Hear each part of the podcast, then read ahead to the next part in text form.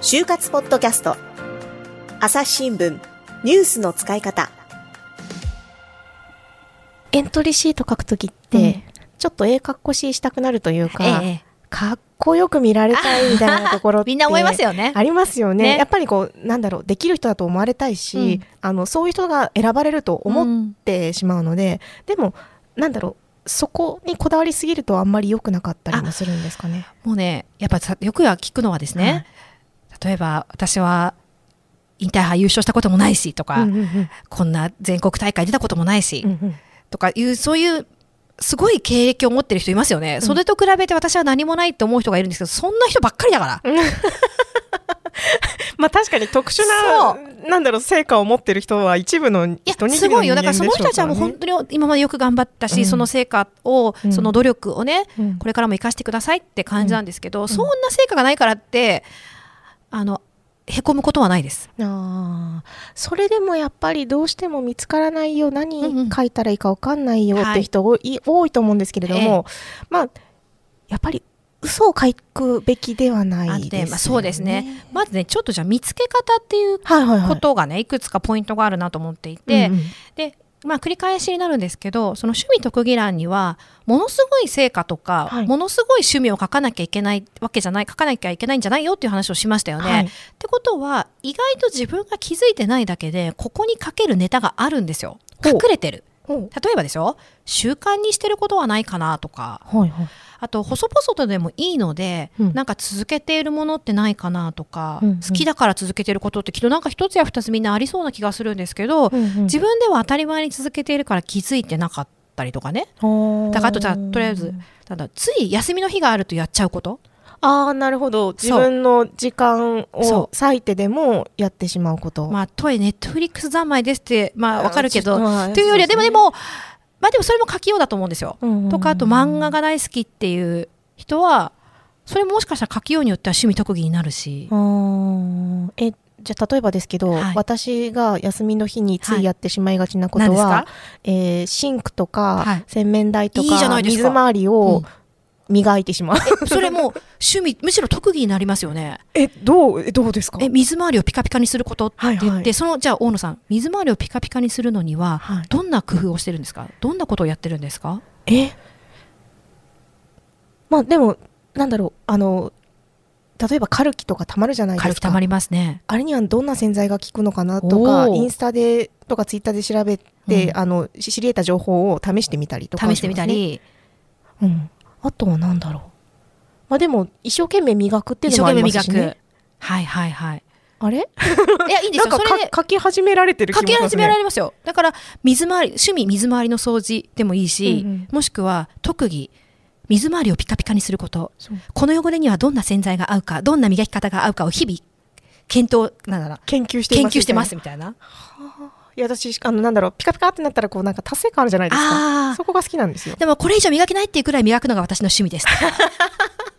ちょっと自分の顔が映るくらいピカピカにするのが私のこだわりですとかね。なるほど。まあ、そうすると、なんだろう、突き詰めていく人なのかなっていう印象になる。でもね、まあ、そこまでじゃなくても、はいなんかそれで、プって笑うじゃないですか、面接官。それでいいんですよ。さっきから仕事に役立つ能力とか言っちゃったけど、はいはいもちろんそれはいいんですよ。はいはいだけど、そこまで考えなくても、まあ、アイスブレイクに使うって言ってましたしねそう、。もうそこでね、なんかこの子めっちゃシンク磨いてるんだなと。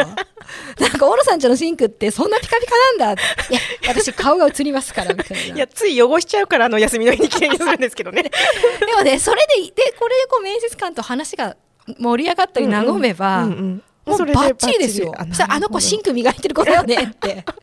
水回りの特技、水回りの掃除が得意な大野さんだよねって。そっか、そういうなれ印象ば、ちょっともうこれ花丸。リスナーの皆さんにそういう印象を与えてしまったかもしれませんシンク磨きの？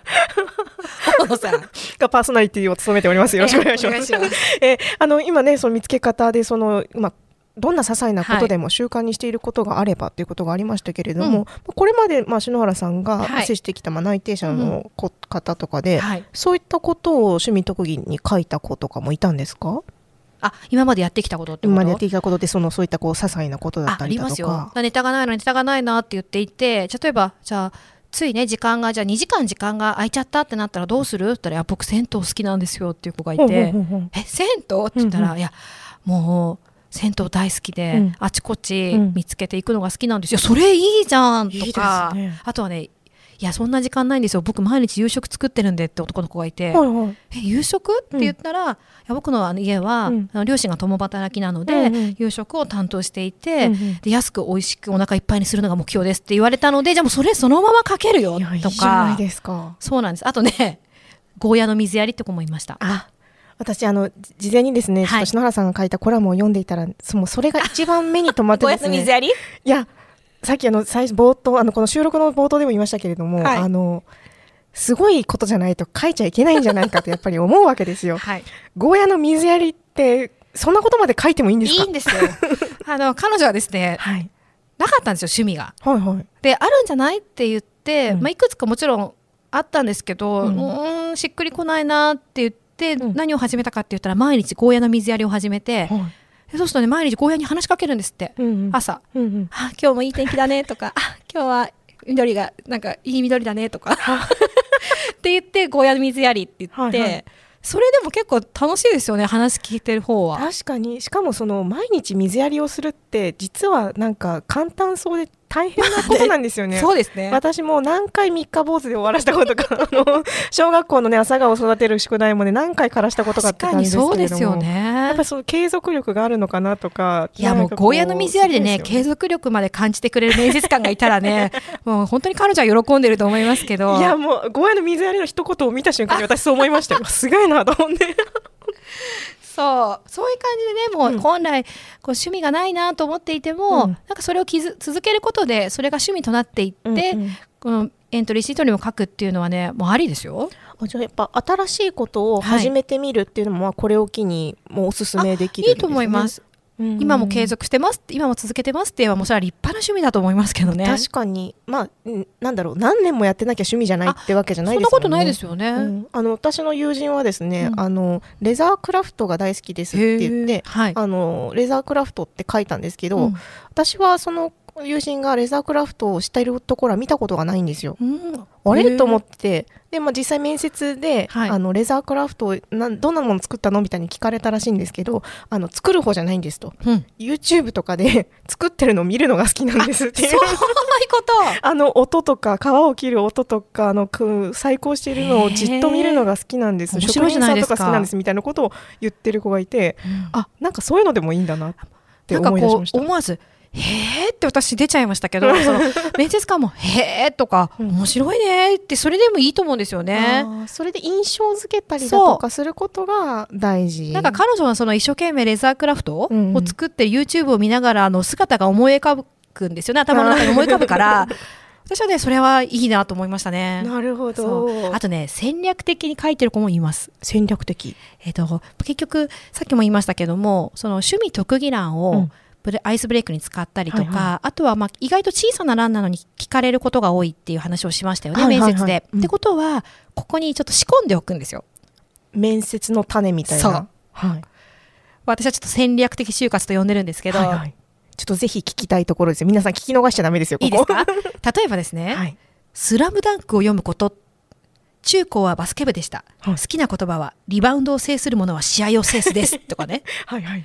でもよく私これ見て、うん大野さんスラムダンク読んだことあります？ありますあります。あの結構アニメもリアルタイムで見てた世代なので、なんですけど今のねはい。20代の前半の子たちスラムダンク世代じゃないじゃないですか。ないですよね。そう。どうして？えよよくこんな見てたんだって聞いたら、はい。いや実は、うん。あのバスケって最初は書いてたんですと、はいはいはい。バスケットボールですって、うん。で十何年なんかあ中高バスケ部でしたって書いてたんだけど、うんなんかもう少しいい伝え方ないかなと思って、ん。そしたら「スラムダンクはうん。ちょうどですね面接官世代がよく読んだり見たりハマってる世代だということが分かって、はい。買ったんですって。えー、わざわざ読んだんですか？あの全部は買ってないって言ってました。あ何巻か買って、はいはい。それを読んで、うん。書くようにしたと。確で「スラムダンクって検索すると、まあ、このこう有名なセリフ出てきますよね。出てきます出てきます。あの結構ビジネス部門でビジネス書とかにも書いてあったりしてそういう精神でこう仕事をしようみたいそうそうななんです。啓発本とかあったりしますもんね。であえてもう「スラムダンクが中高バスケ部とかバスケ部でしたって書くんじゃなくて、うん。あえて「スラムダンクを読むことっていう攻め方をね。一見ね漫画好きな感じの子かと思いきやそうじゃないんだと。やそうなんですよ。一工夫ありますね、うん